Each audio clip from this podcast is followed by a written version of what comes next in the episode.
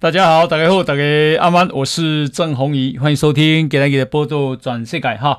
哎，我们今天啊，再度为大家邀请到啊，我们啊海军飞弹巡逻舰的前舰长，也就是新疆舰的舰长吕律师吕舰长哈。舰长好，各位听众、各位观众，郑大哥，大家好，好，非常欢迎这个舰长，因为我们上次啊，请舰长来谈啊，美国跟中国在啊航空母舰。啊的差别啊，那反应还非常的热烈，大家啊这个印象很深刻哈、那今天呢，我特别在邀请舰长啊来做很多军事上的分析啊，因为我觉得中国啊很奇怪的就是他们在用飞机战机啊骚扰台湾啊越来越频繁啊。那么在一月份好像有一次，二月份反正就是很很少。一次两次，一次两次，想不到在六月份啊，到今天已经啊八次了。那我想先请教一下这个舰长，就是为什么他们啊这个骚扰台湾啊是这么的频繁？之前啊，我们所看到的，就是在六月份之前，嗯，我们所看到的大部分都是远海长航。嗯，那远远海长航它有三种不同的路径。那一种路径呢，就是顺时针方向，从北边的日本。呃，冲绳的宫古海峡通过之后，然后绕过台湾东部海面，切进巴士海峡之后，他们返回中国，这是一个路径。那第二个路径呢，正好就是逆时钟，那也是这个路径。那第三种路径呢，其实比较特别，但是我们应该要注意的，第三种路径就是他们现在越来越多的，也就是他们直接穿过巴士海峡之后就不见了。嗯，那他们到底是去哪里了？他们大概就是在我们呃防空识别区，我们台湾的防空识别区啊的右下角有一个截角。嗯，那在那个截角两百海里以外，他们在那里做演训。嗯，他们为什么在那边演训呢？因为第一个，相对于我们呃台湾的侦搜系统，其实不太能够完全掌握。哦，那菲律宾的能力更更差了，就是他更更没有办法掌握解放军到底在那边干嘛。那当然，我们可以从卫星上面，不管是美国、日本或者是台湾，我们都有卫星的能力可以看得到。可是他到底在演习什么？嗯，我们靠一张一张的卫星照片哦，其实不太能够解析。因因为其实我。我们可以要透过，例如说它电磁波到底是怎么样使，就是雷达波是怎么样使用的啊，或者是我们可以测听到它一些内容。那这个是以前的三个路径，那就是从六月开始，它有一个新的路径。嗯那它其实不是一个路径，它就是在我们防空识别区的西南角。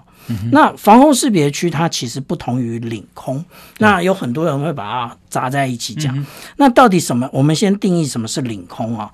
领土跟领海的上方就是领空，但是不超过一百公里。因为曾经有听众跟观众讲，那人造卫星飞来飞去，因为人造卫星超过一百公里，哦那个。其实不算领空，一百公里以上就不算了，就不算领空。可是以下其实都算是在领空的范围之内。也就是说，我随便举例，是。嘉义的沿海，因为嘉义人嘛，嘉义沿海是布袋东石，是。东石的正上方是就是我们的领空。呃，它还要再往外推，再往外推。十二海里，十二海里。是领海的部分。领海。哦，那从领海往上推，嗯，那个一百公里、一百公里。以内都是我们的都是我们的空。了解。领空，嗯嗯、那但是呢，它其实没有进入到台湾领空，它也没有切过那个海峡中线，嗯，它其实到的是哪个区域呢？它其实到的是我们的防空识别区。那防空识别区是什么东西？防空识别区其实最先划设这个东西的是美国。嗯、那每一个国家嘞？自从美国开始画之后，都会依据自己的防空的能力，嗯不管说是你的战机或者你的防空飞弹，那或者是你有一些战略的需求，你会画这个防空识识别区。那防空识别区它有一些要求，就是你进入了这个区域之后，你可能先要缴交呃相关的飞行计划。嗯哼。那接下来你要有通信识别，就是哎，我看到你这架飞机，我呼叫你，你要回答。那接下来就是哎，你飞机。进入这个识别区的时候，你的那个涂装要很清楚，你不能，你就例如说你是解放军，或者你是南方航空，或者是你你是呃日日日本全日空，反正你就要很清楚。嗯，然后之后我可能会跟你对话，嗯，那就是通信识别，那这些通通都要做到。那这个这个部分，那叫做防空识别区，嗯哼。那防空识别区到底是谁来管辖这中间？嗯，这这里面的那个飞行，那其实是我们的空军作战指挥部，嗯，那这它这个部分当然。里面还是会，里面还有很多的民航机啊。那但是，呃，我们刚刚讲到的那个空军作战指挥部，那它会跟民航局之间有有一个构连，就是可以做进行识别。嗯、那如什么是民航机，什么是军机，什么是不明机？嗯。那至于说。解放军现在经常在西南角那个地方，嗯、那大家那是我们的航航空识别区吗？对，那是我们的防空识别区，它、嗯、已经进入防空识别区，所以我们的那个空军作战指挥部，它才会，哎，他的雷达发现了，嗯、然后他就会呼叫，请请他离开，嗯，因为他已经进入了，然后接下来就会派机，那有的时候是上面有侦巡机，嗯、或者是训演训的。飞机就是我们的战机，不管是 IDF F 十六，那都会前往那个那个位置，就是监控半飞之后驱离他，请他请他离开。那这个是我们现在的这个状况。他一定知道他进入了我们的航空识别区。他他知道，他知道他是故意的嘛？对，他一定是故意的。那他故意的目的是？因为我们。大家如果记得还清楚的话，在五月十二号，日本共同社他发出了一篇新闻，就是说解放军预定八月在东沙进行一个军演。嗯哼，那这个军演呢，其实因为大家对于那个距离比较没有概念哦，那就是我帮大家说明一下，那一个就是西南角的那个地方，嗯，它距离我们的台南机场三百五十五公里。东沙群岛，对，那它距离解放军最近的一个军机机场惠州呃广州广东的惠州机场，嗯，三百七十五公里，差不多。对，那我们我们少二十公里，嗯，那但是它距离东沙嘞只有八十八公里。谁距离东沙？就是我们讲到那个防空识别区西南角，嗯，它距离东沙只有八十八公里。嗯哼，那也就是说，嗯、呃，它是为了演习而来。嗯哼，那演习之后有什么变化？对不起，不知道。嗯哼，因呃，为什么这么说呢？因为我们军方啊，进行演习一定会先做啊、呃，我们叫做兵要调查。什么叫兵要调查？就是哎，天气是怎么样啊？然后海海面状况是怎么样？兵要啊，重要的要对，嗯。那我我们要怎么样训练我们的飞行员做目标的识别？就是地面目标的识别。嗯、那以及他们。要 rehearsal 一下，就是预演演、练一下他们的演习的内容。嗯、那这个是不管是例如说我们国军准备要做汉光演习，也是会之前会有很多次预演，嗯、也都是这个样子。嗯、但是我们没有到人家那边去预演，嗯、我们都在我们自己的那个领土、领空、领海里面。甚当然可能范围会大一点，但是绝对与。呃，日本或者与中国完全无涉，那是在我们自己的那个范围之内。是，那他这一次做这个呢，当然大家有很多的解读了。那有人说，那他会不会是为了要对于美国跟对我们台湾进行压力测试？嗯，这当然是。为什么这么说呢？因为啊，嗯、呃。当年我在担任舰长的时候，嗯、其实他们就在海面上做这件事情。嗯、为什么？因为他会兜着你转。嗯、那他那时候，因为我们正好要，呃，我带，呃，我们是锦江级舰长，要把他赶出我们的二十四海里内。嗯、他会在那里等你，等你的兵力过来。嗯，就是等你要去监控那个并航的兵力过来之后，他就拉着你转。那他拉着你转之后呢？他其实为的是什么？他要了解说我们的关通系统，什么叫关通系统？就是我们的雷达，嗯，到底实际上可不可以掌握到？不管是他自那个解放军的船，或者是我们的那个对于我们自己的海上兵力怎么样指派？因为其实我们去监控不止我们，还有海巡署的船也同时在在场作业。那所以。他可以从中间知道什么？他可以从中间知道说你的指挥跟管制的能力是多少。那你你可能的饱和的能量是多少？例如说，哎，你上面的那个指管官，你可能只能指挥四呃两批四架次，就是四架飞机在空中。哎，他就知道你的饱和量是四。嗯，那他下次来更多战机的时候，你就完全无法应付。他在测试，就是不管是饱和量，或者是你的那个征收的范围，其实这是他要探测的，也就是在做压力测试。所以我们返回来看，我们就会发现一件事情，也就是，嗯、呃，这几天美国在我们嗯、呃、台湾附近出现的军机也非常的多。对，那当然，他除了嗯，协呃，就是协助我们的直管之外，就他当然不会介入了。他哎，看到我们如果有什么缺失的话，他会告诉我们，因为他两边都看得到。嗯、那当然，我们也可以看到我们自己跟对对对方跟解放军呢，但是他可以提出一些参考意见。嗯，那这是我们讲到说第一个压力测试，第二个未来可不可能改变？当然，从呃一九九九年。前呃，李登辉前总统提出两国论之后，我们其实两岸就已经有有点改变，空防上面就有点改变。以前就是攻击不出海，嗯，那从两国论之后，共机就一直压压到海峡中线上，嗯，那当然他也只能压到海峡中线，而且一开始他其实他的能力并不足，嗯，他只有少量的苏凯二十七，可是慢慢的推演到现在，他。可以执行这个任务的非战机越来越多，例如说苏凯三十，然后因为他买了苏凯三十，然后还有他从苏凯二十七仿制的歼十一，然后还有他自己嗯从苏凯三十仿制的歼十六，他都可以做这些任务。那我们这一次在西南角看到的比较少见的状况是，它有歼十战机出现。嗯，歼十是一个什么样的战机？其实歼十是中国仿制以色列的幼式战斗机。嗯哼，那这个战斗机其实当年已经到，就是他呃，以色列提供了一架，对，给解放军做参考。嗯，那可是经过了十年，十多年了。其实解放军一直没有突破，就是说没有办法仿制。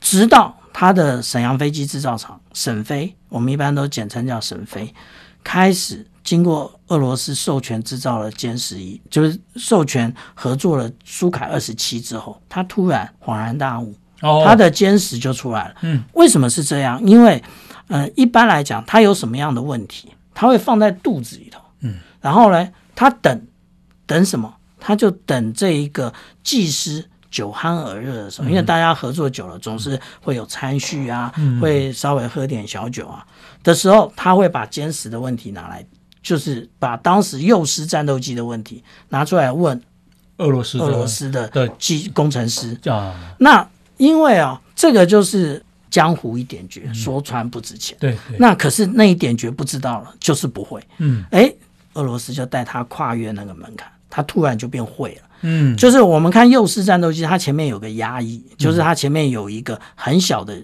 意念，嗯，这一个它其实后来我们现在看到的歼二十的这些逆中战机上面，嗯，它也有同样的设计，嗯，也就是它从其实它在这个制造之间，他其实获得很多经验，嗯，这也就是我们现在讲为什么我们的高教级必须要自治，嗯，为什么我们的前建国造。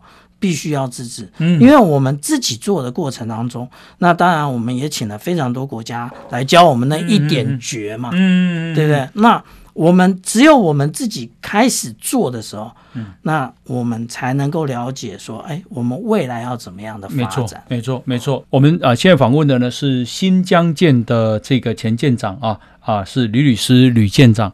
那呃，这个我们最近的永鹰号就已经完成试飞了。啊，小鹰去验收啊，那这就我们必须要做，我们才知道问题出在哪里嘛。是，那我们现在正在潜舰国造，好，等一下来请教啊，舰长，我们潜啊这个国造的潜舰到底情况如何？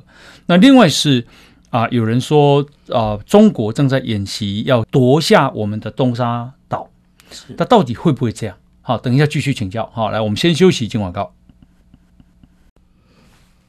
好啊、呃，欢迎继续收听《波度转世改》哈，我是郑红怡。好，我们今天邀请到新疆舰的前舰长，也是海军飞弹巡逻艇、巡逻舰的舰长啊，吕律师吕舰长。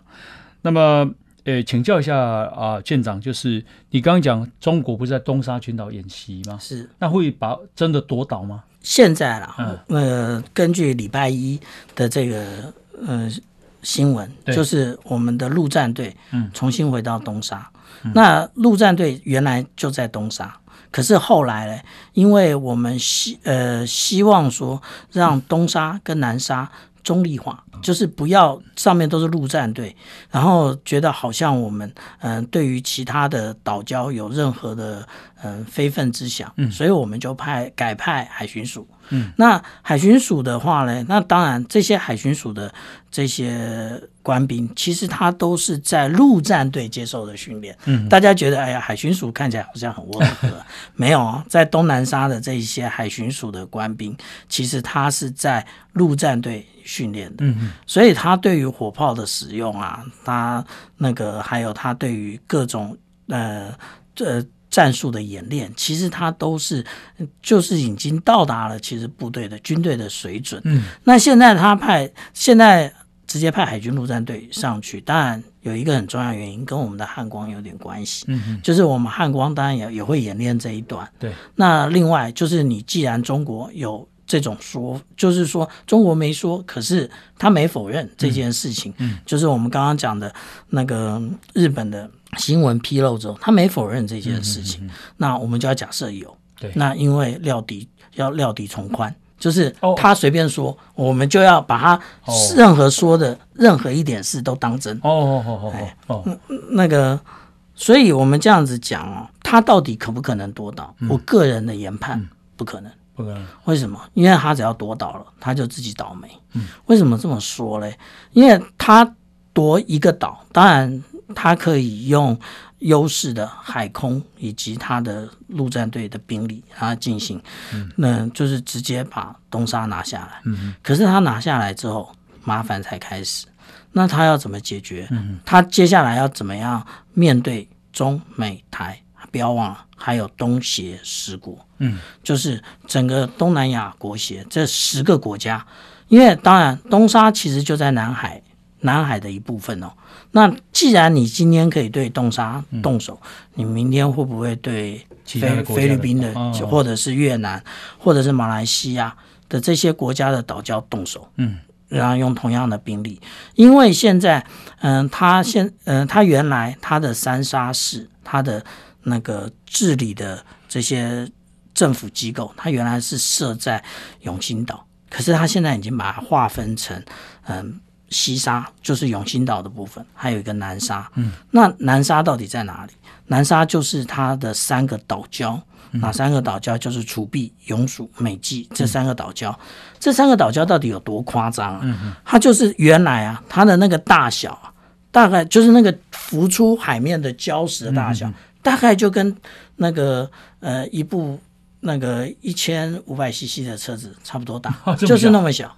它现在已经铺搞，就是吹沙填海，一直填一直填，填成有三千公尺跑道的一个一个一，就是一个岛。嗯嗯嗯。而且它那个岛嘞，嗯、呃，之前以色列的国际卫星呃影像公司，它公布的照片就是我们发现它其实在龙鼠岛。就是它，我们刚刚讲的楚碧、永暑、美籍这三个里面最靠西边的这个岛屿，它上面有空警五百，就是预警机，它还有空潜两百，就是那个侦潜机，就是反潜机。那这两种飞机到底代表什么意义？就是空警五百这种预警机，预警机从来不是为了侦获目标这么单纯的一个目的存在，因为这一个状况。那个地面的雷达同样也可以完成，但是另外一件事情就是它可以飞得更高，看得更远，嗯，之后它要指挥空中的战机，那就是它预警指挥的功能。哦，那所以它摆在那边非常不寻常，只是没有看到它的战机进驻而已，嗯哼，但是它的准备工作已经完成，嗯哼，另外就是反潜，就是它我们刚刚讲的。空潜两百的这一这一种呃反潜机，这种反潜机同样的，它也在那个呃永暑。那意思是什么？也就是它前面就是说有关于南海的这个航道下面，到底潜舰的状态，它也是可以掌握的。那现在大家说，哎，有很多人讲，没看到战机嘛？可是啊，我这边提供一个比较少人讨论的，呃，永暑。的这一个岛屿，它在最靠近呃西南的这个跑道头的部分，嗯，它的机库上面有别于永兴岛的机库。永兴岛的机库上面可以看得很清楚，它就是一般的抽风，圆圆的，就像一般我们可以看到工厂上面有一一个一个圆圆的抽风机。嗯、可是，在永暑那边不是，它是一个一个的冷气，嗯，空调。嗯，它为什么要在那边放空调？为什么？因为其实南南海它是一个高盐度、高湿度的地方，它要给战机一个比较好的环境。嗯，那。到底解放军有什么飞机在使用？就是说需要这种环境控制的一个机库嘞？目前只有一种战机歼二十，就是隐形它的逆中战机。那也就是说，他已经把这一些资源的设备已经做好了。嗯哼那当然，你说这个可不可以给歼十用？当然可以。你说可不可以给歼十一用？当然也可以。但是意思就是他已经把那个。那个相关的资源的设备已经做好了，是因为太咸了，所以飞机容易生锈，是吧？嗯嗯、呃，就是盐度。嗯、那而它的飞机哪怕是降落之后，嗯、因为呃，像我们以前在海上啊，嗯、像值一个航行跟四个小时，嗯、哼下来之后，你会觉得那个脸上啊，嗯、哼不是太阳晒的关系，会黏黏的，就是海海风这样子吹。对，那那个上面那个都是盐。嗯。那所以就是它也会附着，当然会附着我在我们植根官的脸上，它也会附着在装备的表面，哦、飞机的表面。哦、那现在的战机，尤其是逆中战机，它上面的呃使用大量使用复合材料，那它可能还有特殊的一个呃涂覆，就是油漆在上面的话，嗯、那它。更容易受到这个温度跟盐度的影响，啊、所以它洗完之后，它需要一个比较好的一个环境，就是说来储存。嗯，嗯，这个也就是我们讲到说，它的它的一个那个野心，嗯，已经到了南海，嗯，然后嗯、呃，我们假以时日哦，对，一定可以看到它就是解放军做一个南海防空识别区。嗯嗯嗯嗯，那我们回头来讲。我们现在所以做了，他做了南海的防空识别区，别人的飞机飞进去要经过他允许吗？嗯，要就是我们刚刚讲的那些识别，不管说是呃提供呃飞行计划啊，嗯、或者是提供标志识别啊，对，还有什么呼叫识别啊，嗯、这些都要做。OK，通通都要做。那如果我没有做呢？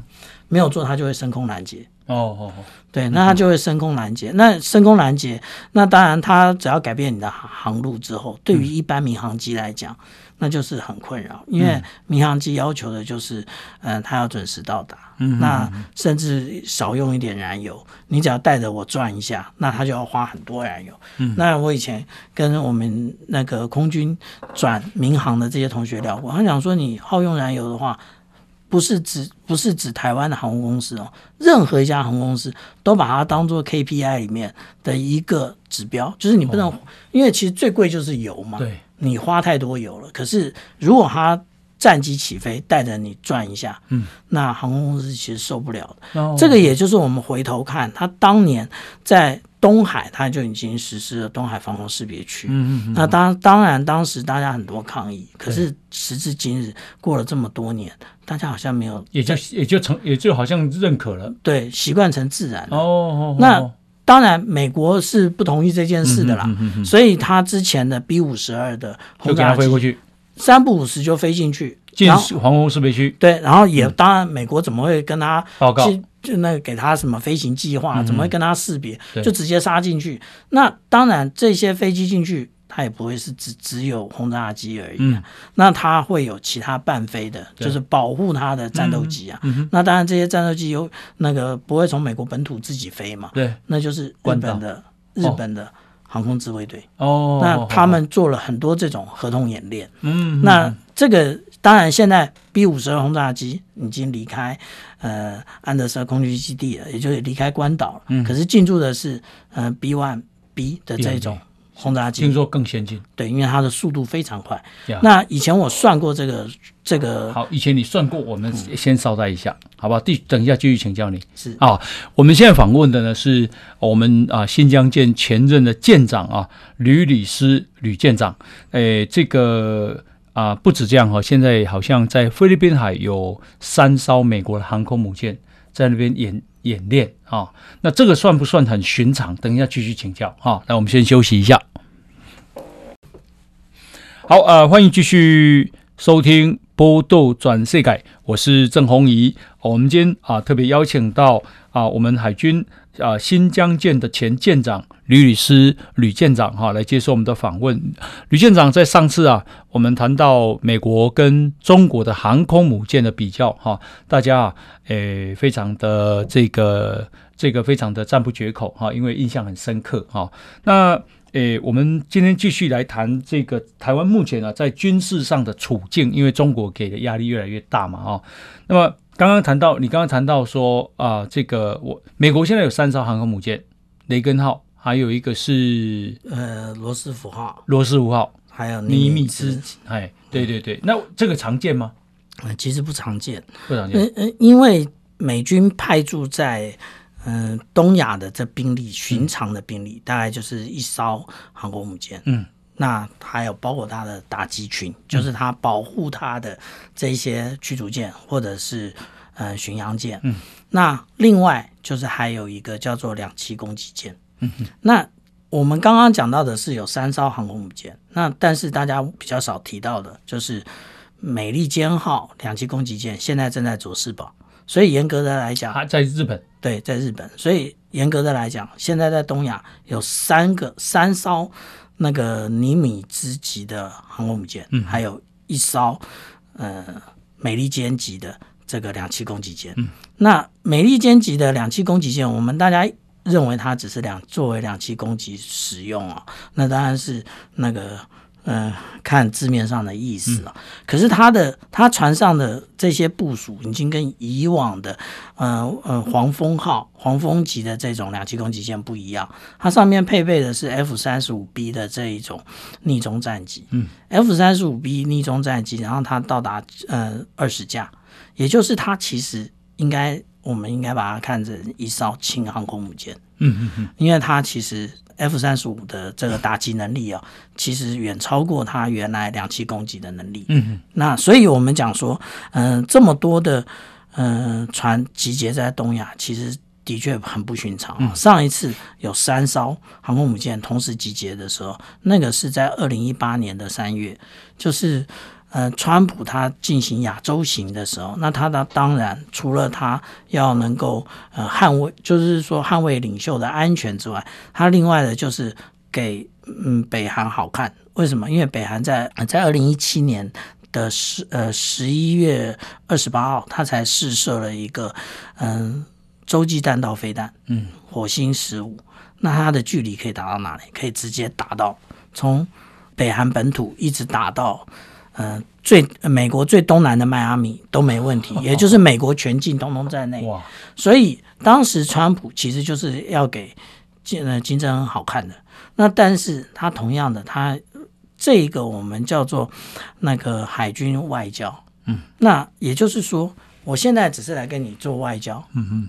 我未来也可以来打你啊，嗯，对不对？那就这就是海军，我们一般来讲说跟其他军种特性比较不太一样的地方。嗯，嗯，那就是我现在可以来，那未来也可以打你。我们刚刚讲的三加一，讲的好像是敦木舰队的感觉。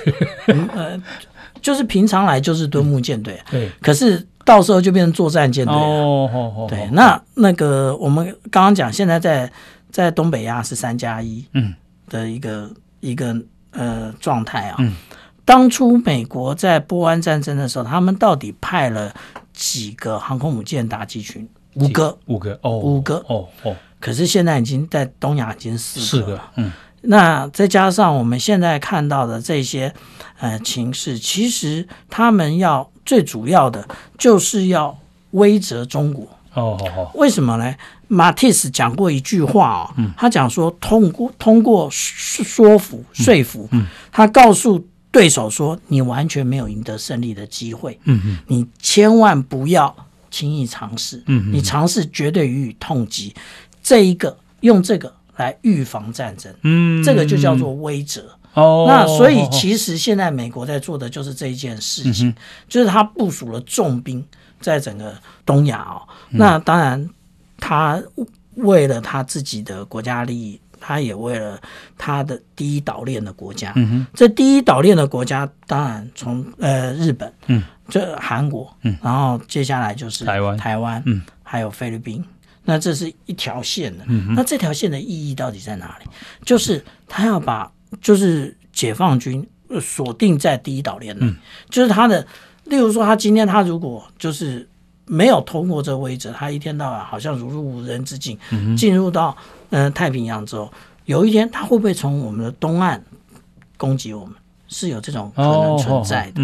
那当然，也就是如果有一天他这样做的话，那是不是日本的冲绳可能会面对了两面受敌的不可能？那当然，所以也就是要让中国呃美国的这种行为啊，他其实就是要让中国知道说，你没有这个毫无可能。哦，你不会有赢得胜算的。嗯嗯，那我这也是我们现在看到美国的嗯陆战队啊，嗯，他最近做了一个非常大的改变。嗯，就是他以前也是使用 M1 A2 啊这些战车啊什么，嗯，作为他的打击的主要的火力，他现在已经整个慢慢改变。嗯，他改变就是使用长城的飞弹。嗯哼，那他主要遏制的对象是谁？还是中国？嗯，就是现在其实。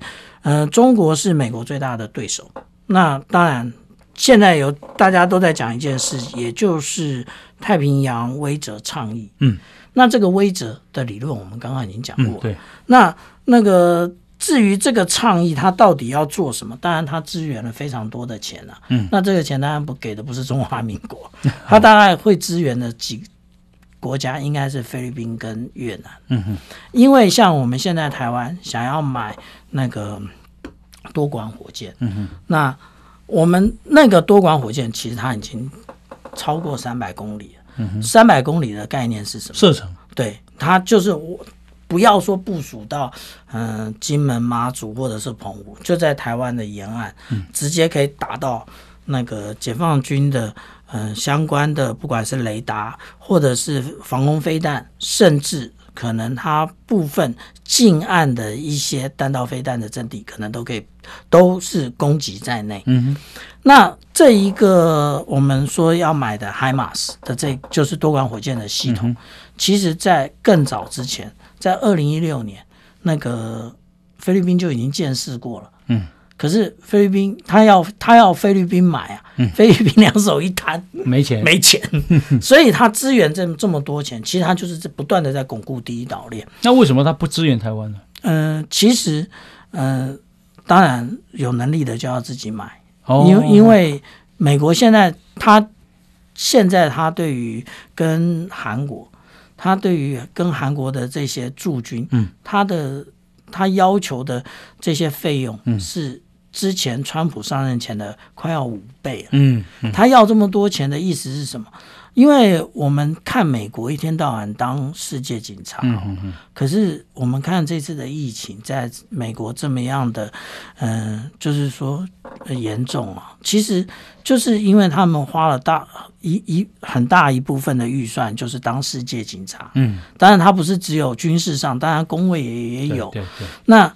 结果他反而疏忽了自己国内的建设，对，那所以他现在就希望你有能力的盟国。嗯，我们刚刚讲的是他跟韩国，他跟日本也是要求这么多，嗯，也是要求，就是说跟以前完全不一样的金额，嗯，就是倍数计算的。哦，那他对于我们台湾呢，我们要这样子想，他已经卖我们很多，我们以前想买的。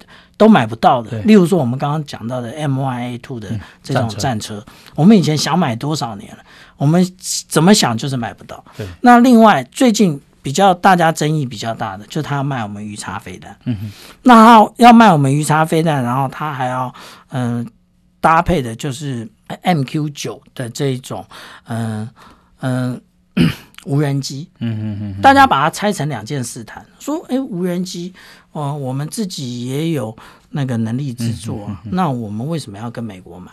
那我们鱼叉，我们的熊二、熊三也很厉害啊，嗯、那我们为什么要跟美国买？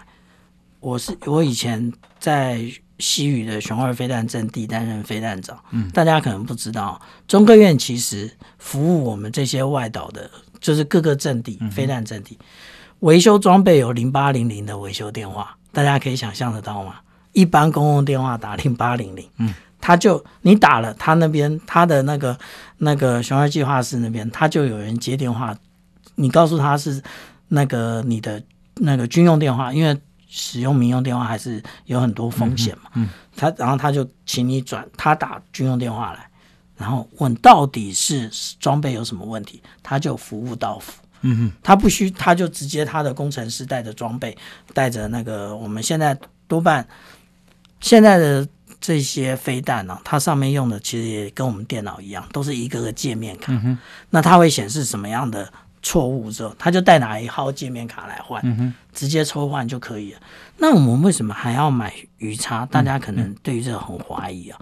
第一个，鱼叉现在有一种功能。好，我们为什么要买鱼叉？这个等一下继续请教你，是好不好？因为我要进广告。好，我们现在访问的呢是啊，我们海军啊前新疆舰的舰长吕律师吕舰长。好，来，我们先休息，进广告。好啊、呃，欢迎继续收听《波度转世改》哈，我是郑红怡啊。我们今天邀请到的是海军啊新疆舰的舰长啊吕律师吕舰长。那吕舰长刚刚讲到，我们为什么买鱼叉飞弹？因为鱼叉飞弹啊，嗯，它有现在最新的鱼叉飞弹。它有一种 rear attack 的功能，就是再攻击。嗯、什么叫再攻击？嗯、也就是当我这些呃鱼叉飞弹，它是一个攻船飞弹，它就是攻击水面目标的。那它如果攻击的时候，那水面舰当然不会坐以待毙啊，嗯、它当然是会会有各种电子反制啊，还会打那个呃干扰弹啊什么。嗯、那如果干扰成功了嘞，那那个飞弹不是就错过那个目标了吗？那当它的计算超过它的射程之后。就是没有打到目标的，它会回头，嗯哼哼，飞弹会回头，嗯哼，那这个是最新的鱼叉的功能。哦，那我们要买的除了这个功能之外，另外的它可以攻击岸际的，就是靠岸的这些舰船，嗯，还有在港内停泊的舰船。哦，那这个当然我们并无法确知中科院有没有这个能力，嗯，但是呢，它所需要的情资，就是情报的资料是及时的。就是因为船舰是跑来跑去的，嗯，那我不可能用昨天的卫星或者是嗯嗯前天的一些相关的一些人员情收来的资料来打飞弹，嗯嗯嗯，那他要怎么样获得这个目标呢？现在解放军有这个能力，当然我们也要这个能力，什么能力？无人机，嗯嗯嗯，就是无人机，因为它的它的。雷达截面积比较小，它被雷达截获的可能性比较低，嗯、然后它可以去看到这些岸上的目标，嗯、而且它不是只是用那个可见光看，晚上呢，它可以用红外线看，嗯、那它看到之后，它可以勤传回来，它可以用那个 data link 资料链路传回来，给鱼叉。然后鱼叉自己发射，哦、那这个是一个体系的作战。嗯、现在如果我们在讲单个一个一个作战的话，其实很外行。哦、那就是它是一个体系化的。嗯、那当然，我们中科院有没有办法这样做？就是我们之前有谈云无人机，瑞渊不行，因为瑞渊它最大的嗯、呃、最大的距离就一百二十公里，嗯、它可能对岸还到不了。嗯哼，那它的解析度哦，所以无人机跟那个鱼叉飞弹是相关的。对，哦，就是我们讲的这个死神无人机，嗯，它其实跟鱼叉飞弹是一件事。哦，可是因为大家喜欢把它拆开来讲，哦，那其实现在在讲各种系统的时候，要一件事来看。哦，那当然有很多人可能会质疑，我们的腾云无人机可不可以？腾云无人机我不能说不行，但是呢，腾云无人机从去年。嗯，航太展到现在之后，他说要提出新构，就是他有新的构型要试飞，要出厂，要做战术测评，其实都没有，嗯，表示他遇到一些困难。哦，那这些困难当然不是说以后就不要了，就是我们要持续突破。嗯，那我们刚刚讲到说，那个高教机的部分。嗯、事实上是这样，我们当初做完 IDF 战机之后就不做了。嗯哼哼哼，然后我们就买那个 F 十六的战机，结果嘞，结果我们就是那个航发中心，就是现在的汉翔，嗯，那其实有一部分的核心的人员，对，直接被韩国的 Kia 挖走，哦，挖走之后就去就去韩协助韩国做了精英这个教练机，嗯，但是他也跟我们现在所看到的高教机一样，它也可以转变成战斗机，嗯哼。那这一个精英教练机就是韩国的，嗯哼，他现在他不但自己韩国使用，他还卖其他国家，嗯，他还卖到了呃菲律宾，卖到了印尼，哦，他卖了非常多的国家哦。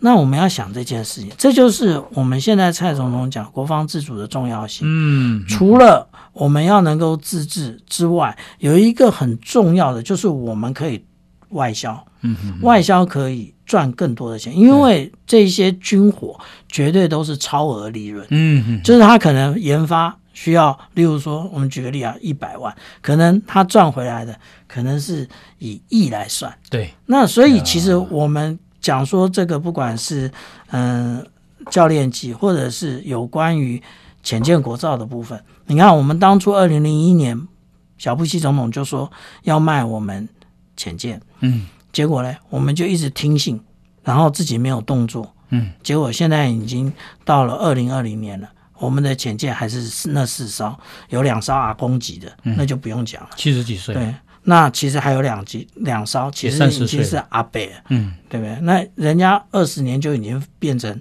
博物馆里面的。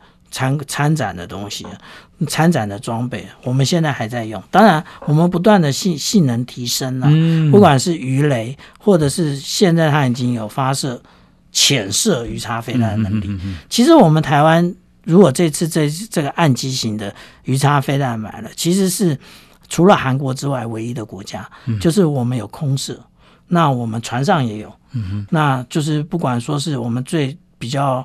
嗯、呃，年纪比较大的济阳级舰，或者是我们吨位最大的，就是将近万吨级的这个基隆级舰，上面都有。派里级那个？不是不是不是，是基隆级舰。基隆级舰。那派里级舰大概四四千吨。哦。那我们那个郑大哥哥刚刚讲的也没也也也很正确，就是我们现在才二零一八年成军的冯甲跟明船这两艘派里级。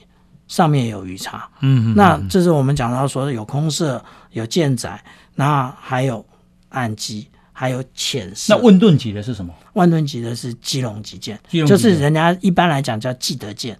济德舰。那基德舰是因为它在它、哦、当初是在美美方叫做 Kidd，嗯，那它的第一艘就叫做 Kidd，、嗯、那。我们通常用第一艘叫什么名字？我们叫那叫什么？哦哦，所以我们讲我们的呃，它是驱逐舰吗？嗯、呃，对，它是驱逐舰。哦哦哦，万吨，万吨级的驱逐舰，经很大只。对，它已经它是九千七百多多吨，可是那已经接近万吨。对。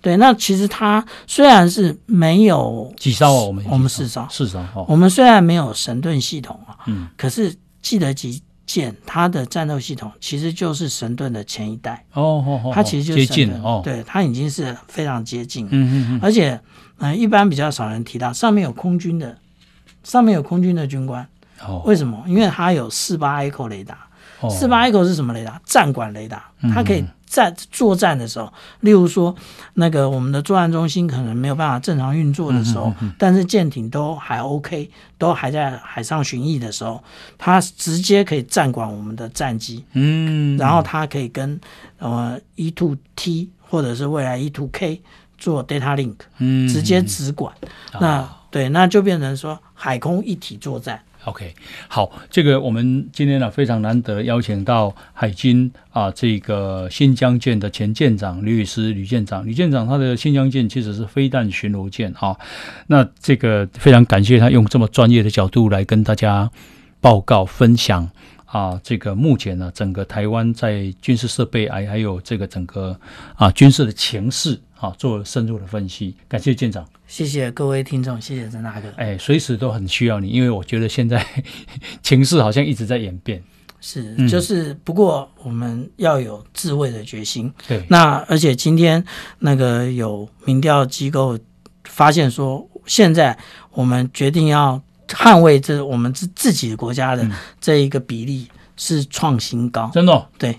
哦，那所以也就是说，我们一定要多少哈？嗯，已超过百分之五十。哦，好好好好。那当然说，大家觉得这很低啊。嗯。可是我们一般做民调，电话民调的话，你要让人家愿意讲，嗯，那其实是一个很大的很大的门槛，因为人家会觉得，哎，你到底是什么单位啊？了解。你是不是要来对我做什么样奇怪的调查啊？什么？嗯。所以其实。